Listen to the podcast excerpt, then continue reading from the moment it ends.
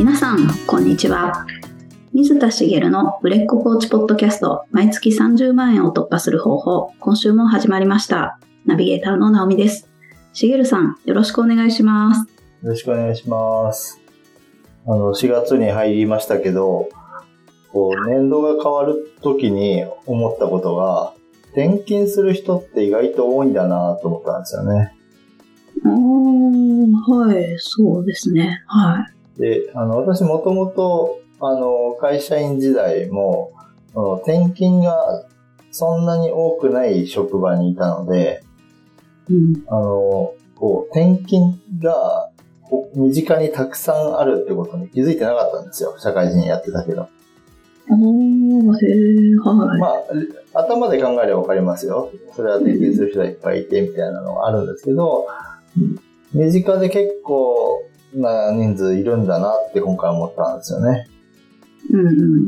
で、それは何かっていうと、まあいろいろ自分の周りで転勤する人がいたからってことなんですけど、特にその子供の幼稚園でも転勤する人がいて、で、幼稚園を変えなきゃいけないみたいなのあるじゃないですか。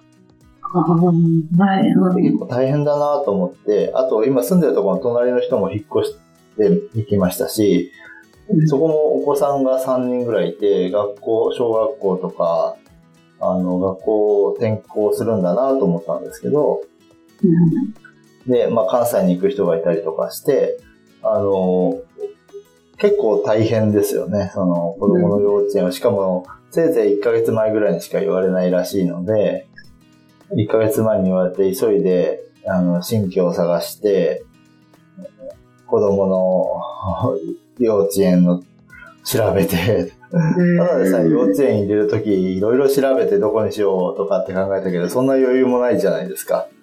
はい。入れてもらえるとこはどこなんだろうとか、そこの評判とか調べる余裕があるかどうかもわかんない中で、あの、転園しなきゃいけないとかって考えると、で、そっちの制服を用意したり、制服があればですけど、なんかうんいろいろ用意するものがあったりとかって、ものすごい大変だと思うんですけど、でも、それがもう、なんていうのかな、あの、転勤がある人にとっては宿命なんだなと思ったんですけど、うんその、まあ、転勤は、まあでも必ずしもネガティブなことではないですよね。はい。うんうん。ではでも、やっぱり自分で住む場所を選べないっていう、そういう点が、やっぱり起業した身としては嫌だなと思ってしまう点なんですよね。うん。はい。で、えっと、まあ、転勤が嫌で転勤のない職場を選んだなんていう人もいると思うんですよ。ああ、うんうん。で、よくよく考えると、私もそうで、あ、そうだったんですね。もともと、その、なんていうのかな、その、職種とかで、まあ、曲がりなりにも、一応、ちゃんと考えて選んだつもりで当時いたんですけど、その中で、こう、小さな選択肢はいろいろあって、その中で、こう、転勤しないところがいいなって思ってうん。はい。なので、その、エリアがある程度決まってる会社にしたいっていうふうに思っていて、鉄道会社に入ったので、まあ、いわゆる大きな鉄道会社だと、うんあの、どう考えてもね、あの、東日本全体を走カバー鉄道会社さんとか、新幹線をお持ちの鉄道会社さんなんかに行くと、まあ、どう考えても転勤が当たり前じゃないですか。はい。だかそういうところに行かないようにしようっていうのを考えてたなと思ってですね。あの、それに久々に気づい、気づいたというか、振り返ってみるとそうだったなっていうのを思い出したっていう感じなんですけど、えー、はい。しかも入ってみて思ったのは、私はその部署的には転勤の少ない職場に配属にはなったんですけど、会社としてはですね、こう海外のリゾート事業もやってるし、国内でホテル運営をやったりとか、うん 国内、海外問わず、転勤はいくらでもある会社だったんですよ、結局のところ。あら、はい。はい。で、私の、あの、同期でもベトナムに行ったりとか、えっと、仙台に行ったりとか、いろんなところに転勤になった人がいるんですけど、まあ、あの、結局、あるんだよなっていうふうに、まあ、その、そこまで深く考えてないので、うん。入社当時はね。で、あの、自分の中で転勤がないようにしたつもりなのに、必ずしもそうじゃなかったんだなって思ったんでおーうんはい。で、まあ、私はその会社員になった時の選択って、まあ、ある意味でこう、ネガティブなものから逃れようとする選択だったとも言えるじゃないですか。おー転勤はないところにみたいな。そうそうそう。で、それだけじゃなくて、もちろんその職種を見たりとか、自分がやりたいこと何かって、まあ、曲がりなりにも考えていた。まあ、本質的な部分では考えられてなかったから、起業したわけなんですけど、でもまあ、社会人になるにあたって、一応それなりに自己分析という名のつくものをやってみたりとか、あ将来を考えてみたりはしたわけなんです。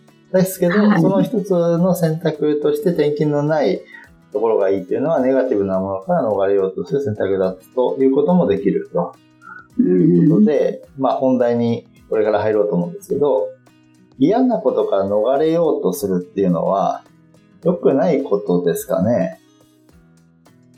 うんまあ、そうしたくなるので、できれば方向性としては悪くないことだってなってほしいですけど。あーまあそうですよね。はい。で、えっと、まあ、嫌なことから逃れようとする。転勤嫌だなだから転勤のない、えー職種に就こうっていうのは、なんかネガティブ思考な感じがしません？うん、はい、思いますね。で、もう一つは目の前のことから逃げてる感じもしますよね。目の前のことって言うと言い過ぎですけど、こう、逃げる選択をしてる感じがしますよね。うん、はい。やりたい選択じゃなくて逃げる選択みたいな感じ。うんうんまあ消去法みたいな感じのところもあるけど、ということで、えっと、まずはネガティブ思考とポジティブ思考だと、ポジティブ思考の方がいいってよく一般的には言われますよね。はい。うん。ということと、目の前のことから逃げる選択をしない方がいいって一般的に思われてる感じがしません？はい。そうですね。うん。それが当たり前に思われてるけど本当なのかなっていうお話を今日はしていきます。おー、嬉しいです。はい。で、まあ私はもともとネガティブ思考がすごい強い人だったので、まあまさに会社員になろうとしてる頃なんてそういううん。時だったんですけど、まあポジティブ思考の人って羨ましいなと思うこともありますし、ポジティブ思考の人ってどういうイメージあります？うん。なんか、いろいろうまくいくことが多いんじゃないかなっていうイメージがあります。うんいろいろうまくいくことが多い。うん。どうしてうまくいくことが多いんですかねうん、なんだろう。まあ、悪いことが起こったとしても、そんなにそれを悪かった風にも捉えないし、うんうんうん。というと、いいものを得に行ってるというか、掴みに行ってるのが、回数がすごい多いんじゃないかなっていう気がします。そうですよね。私もそう思います。あの何でもポジティブに受け取れる人って、まあ、怖いもの知らずというか、うん。これをやったらどうなるんだろうみたいな躊躇が少ない気がするので、やっぱり行動力があるイメージがあるんですよね。ああ、はい。うん人によると思いますけど、だから、こう行動力あるから機会が多くて、結果うまくいく回数も多いというか、で、うん。うまくいかなかったことも、うまくいかなかったこと自体をネガティブに捉えないので、うん。勝手にポジティブに捉えたりするので、うん。あの、結果う、うまくいくことに当たる可能性が高い気がするんですよね。うんうん。はい。で、こう、やっぱりポジティブな人が周りにいると、周りもポジティブになりやすいじゃないですか。うん。その場、あの、同じ状況だとしてもその場が楽しめたりとか、うん。人が多いのかなっていうふうに思うんですよね。だからとてもいいですよね。うん。はい。で一方でネガティブな人って、一緒にいるとマイナスな話ばっかり出てきたりとかして、一緒にいるの嫌だな、みたいな印象になることも多いし、あの、あれ、あそこに行くと何が起こるんだろうとか、うんうん。あれって嫌だなとか、はい。ネガティブに考えてると、さっきの裏返しで行動をしにくい傾向にあって、結果こう、うまくいくイメージになりづらい。うん。はい。うまくいったって、この主観が入るものですから、うん同じ結果なのにうまくいったと受け取らないとかね。はい。うんうん。うまくいったと受け取れば成功なのに失敗とと取るとか、うん。ね。ってなると、うん、ここまでの話だと、ポジティブの方が、ポジティブ思考の方が絶対いいってなっちゃうじゃないですか。はい。うん。でも、じゃあ逆を考えてみたらどうかなと思うんですけど。ポジティブ思考の人を見て、こういうところあるよなって、こう、ちょっと、まあ嫌な側面というか、自分はちょっと嫌だなと思うところってあります、うん、楽観的すぎて、あんまり人の言うこと聞かないというか、なあそれやったら危ないよっていうことも、あ、大丈夫大丈夫みたいな、周りから見るとちょっと迷惑なところが、は。はいい。はい。あの、その通りだと思います。で、あのやっぱり楽観的な人が多いし、あの、なんだろう、物事を成立させるのに、あの、え、それ大丈夫？と思うことを、こう、空気を読まずにやってしまったりする。うん。周りが迷惑というか、周りがフォローしていたりとか、結果うまくいってると思ってる。あ、ああ、周りがフォローしはい。てるからですけど、っていうようなこともよくあったりする。空気が読めない、えー迷惑をかけるとか、そういうネガティブな、ネガティブな側面というか、そう、周りの人からすると、ポジティブがゆえにそういうことになってるな、という気持ちにさせられることはありますよね。はい。うん。一方でネガティブ思考の人の、ああ、だからいいよねって思うところってあります？ああ、安定感があるかなって思いますね。それで言うと。はい。映画がある。そうですよね。結構その物事に対して慎重で、リスクヘッジができたりするので、うん。もう失敗する選択肢を取りづらかったり、はい。その、なんだろう、冒険気質ではないので、どう考えても。うんうん。うん、あの、なんだろう、まさに安定感があるし、その、こう、大きなしてはならない失敗を犯しにくいうん。っていう側面はあるかなと思うんですよね。うん。つまり一長一短じゃないですか。まあ、そうですね。はい。うんあの、ポジティブ思考の人がいいって思ってる人も、ポジティブ思考の人の嫌な部分をいっぱいあげれば、その人になりたいって言ったら、あ、それ嫌かもって絶対なるはずなんですよ。うん。で、えっ、と、まあ、コーチングをしていて、ネガティブ思考なクライアントさんって、まあ、一定割合でいるように思うんです。はい。で、えっ、と、その中でも本人がそれを変えたがってるケースもよくあると思うんですよね。うんうん。それを変え、まあ、あの、も、もともともっとお題があるとは思いますけど、その副題みたいな感じで、そのネガティブな自分を変えたいと思っているから、コーチングを受けに来てるなんてケースもあるような気がするし、うんあの、コーチングを通じてそこが変えられたらいいなっていうふうに捉えてるケースもあると思うんです。はい。なんですけど、ネガティブ思考の人がポジティブ思考になりたいと思って、それを変えるって簡単にできそうですか？いやー、これはかなり難しいんじゃないですか？難しいですよね。うん、はい。本当難しいなと思うんですよ。うん。えーそもそもネガティブ思考だと自分のことを捉えていて、それを変えたいと思っているという思考自体が今の自分を否定しているなので、否定しているので、ネガティブ思考なわけですよ。おー、本当だ。はい。うん。なわけなので、まあ、あの、変えるの大変なんですよね。で、実は私、ネガティブ思考が強かったけど、今はそうでもないんですよ。おー、はい。変えられた人なんですけど、うんそんうん。なギラギラしたポジティブ思考ではないですけど、あの、昔みたいに何何でもネガティブに考えるっていう思考はなくなったんですけど、まあ、まあ、変えたいと思ってたこともありますけど、その、やっぱり、あの、このままじゃダメだと、人生このままじゃダメだと思って、まあ、それこそメンタルトレーニングを受けたり、コーチングを学んだりとか、いろんなことをやっていく中で、まあ、企業にチャレンジしたりとかですね。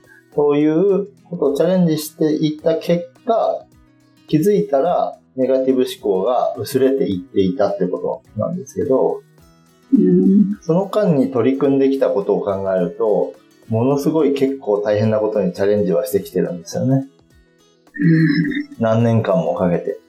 うん、でそれをやりたいなら、まあ、あの、変えることは不可能ではないですとは言いたいです。はい。言いたいんですけど、でも、さっき言ったように、一長一短なので、うん、大きなプラスもあるんですよ。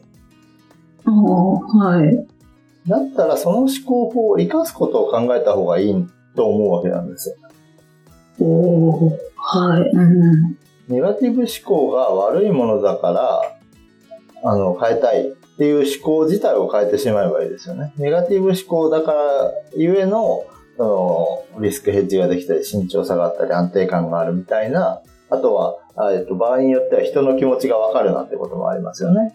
うん。ネガティブだから人がどう考えてるのか気になっちゃって、そう、それを繰り返してるから、ああ、あの人こういうこと考えてるんじゃないかって。まあ、それが当たってるとは限らないですけど、人の気持ちを考えられる人であるみたいなケースもあるわけですけど、そういうことを生かす方がいいわけですよね。ああ、はい。うんいうのが一つのお話。で、もう一つ、えー、まあ、逃げるって話がありましたよね。目の前のことから逃げ、逃げるの良くないよね、みたいな話が、あの、したと思うんですけど、まあ、私は逃げたければ逃げればいいと思ってまして、はい。うん、まあ、何かっていうと、人がマイナスなことを避けたりするときの力って、計り知れないほど強いんですよ。ええー、はい。うんうん、何かプラスのことをかポジティブに捉えて、ええー、と進んでいく原動力とする力よりも、マイナスなことから逃げる力の方が人は強いんです。おはい。で、その逃げた先が自分にとって大きなプラスになるところに逃げればいいんですよね。うん。うんはい、私は起業を目指しましたけど、起業したいと思った気持ちの中には、もう会社員でいることが嫌だっていう気持ちもかなりあったわけです。あうんうん、で会社員でいることが嫌だという気持ち、マイナス、えっ、ー、と、要は会社員であることから逃げたいと思ったわけですよね。はい。で逃げた先が自分にとって理想の起業をして自分で何でもできる自由がある世界だったら逃げればいいじゃないですか。あ、いいですね。はい。うん、で、その時に起業したいっていう起業のワクワクをいっぱい持って、あの、起業できるんだったらそれでもいいんですけど、今あるその目の前の嫌なことから逃げる力の方が強いので、もう会社員でいるの嫌だ、もう限界と思って、もうやめちゃえって起業してうまくいったら、それもそれでいいじゃないですか。はい。うん。で、そういうふうに、こう、逃げる力を、あの、利用してあげるというか、逃げることによって失うものが大きいんだったら、それは立ち向かった方がいいこともあるわけです。うん、あるんですけど、逃げることで、逃げた先が、その、立ち向かうよりも自分にとっていいことになってる場所に逃げれ、逃げられればいいと。そういう設定をしてあげればいいってことです。目の前で、もうどうしても逃げたい逃げたいと思ってることがあったとして、逃げた先に、あの、得られるものが大きいよねって思える場所があるんだったら、もう逃げることに全力になって構わないわけです。ああ、はい、そうですね。だからマイナス思考、ネガティブ思考も別に構わないし、逃げても構わないわけじゃないですか。ああ、はい、そうですね。っていう結論になるんですけど、今日は何をお伝えしたかったかっていうと、まあ、その、クライアントさんってコーチングを受けに来るってことは、もちろん何か、例えば起業したいとか、結婚したいとか、えっと、まあ、人間関係を改善したいとか、自分を変えたいとか、いろいろあると思うんですけど、まあ、それの中に必ずこう自分が自分で嫌だと思ってることとか、変えたいと思ってることってあると思うんですよね。うん。で、それを変えることにチャレンジするのは別に悪いことじゃないんですけど、本当に変えた方がいいことですかっていうのを自分に問いかけたことがある人ってほとんどいなくて、変えられるなら変えたいと思っていて、でも変えられないから悩むわけですよね。はい。悩んでなかったらコーチのところに来ないので。うん。ですけど、変えるのは大変ですよと。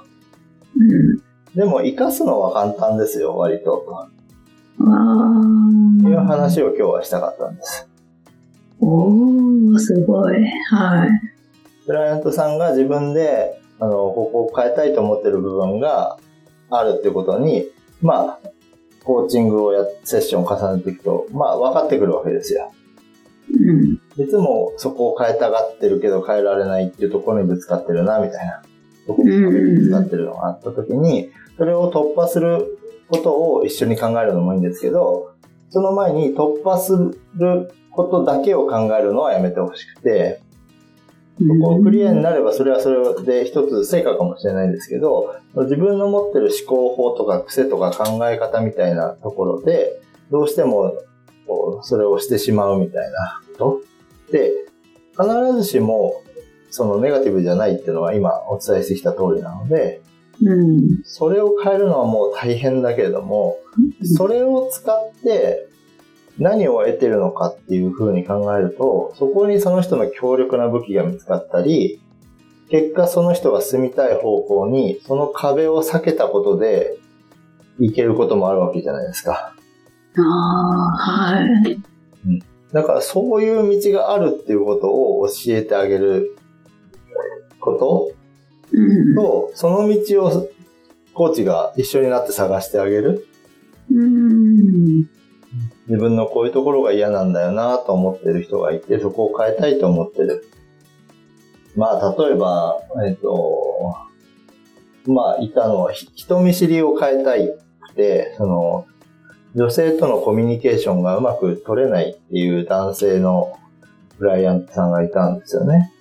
うん。で、それは、えっ、と、人見知りであることを変えた方がいいわけじゃなくて、うん。人見知りであるがゆえにいろいろ考えちゃって、あの、女性とうまく話ができないみたいなうん。ところがあったんですけど、だからその人見知りであることは、その、人見知りの人って人を観察するので、うん。観察眼は別にいいことなんですよね。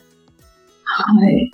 で、えっ、と、表に出る行動を変えていく部分はあるんですけど、本質的なその人見知りであることは別に変えなくてよくて、ああ、人見はい。知りだけど結婚してる人はいっぱいいるわけじゃないですか。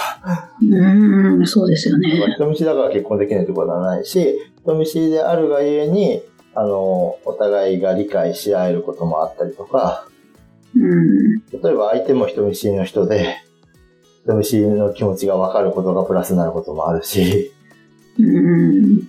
人に対して、あ、どうかなって、あの、踏み込んでいいかな、どうかなってこう考えられる人。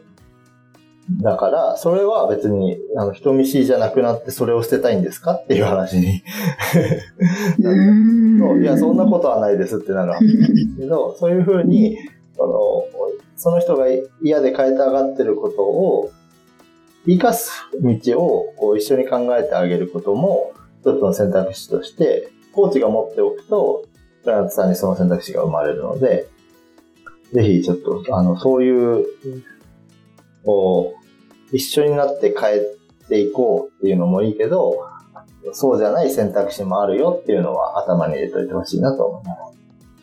わあ、すごい。これはなんか人生変わりますね。はい。あの、その気づきを得るだけで人生が変わる人もいるので、うん。すごい。そっか。そうですね。なんか、ネガティブにもう、人見知りを絶対に変えたいって思ったらもう、それは、その思いって結構頑固そうですもんね。なんかもう、それしか選択肢がないって思ってますもんね。あの、自分が頑固であることにも気づかないというか、うん。人見知りは、自分は人見知りなのが嫌で、人見知りは良くないことで変えた方がいいことだ。それが、なんだろう、えっと、自然の摂理だぐらいに思い込んでる。そんなことないのに。うん。あ人見知りでも上手に人とコミュニケーションは取れるし、あの、自分が得たい成果をやることもできますよっていう風に、その、結果は変えなきゃいけないんだと思うんですよ。うん。けど、その人の本質的な、その性格の部分だったり、特質的な部分を変える必要は必ずしもないですよね。うん。っていうことですね。すごい。ありがとうございます。ありがとうございます。それでは最後にお知らせです。売れっ子コーチポッドキャスト毎月30万円を突破する方法では皆様からのご質問を募集しております。コーチとして独立したい、もっとクライアントさんを集めたい、そんなお悩みなどありましたら、しげるさんにお答えいただきますので、どしどしご質問ください。ポッドキャストの詳細ボタンを押しますと質問フォームが出てきますので、そちらからご質問をいただければと思います。それでは今週はここまでとなります。また来週お会いしましょう。しげるさん、ありがとうございました。ありがとうございました。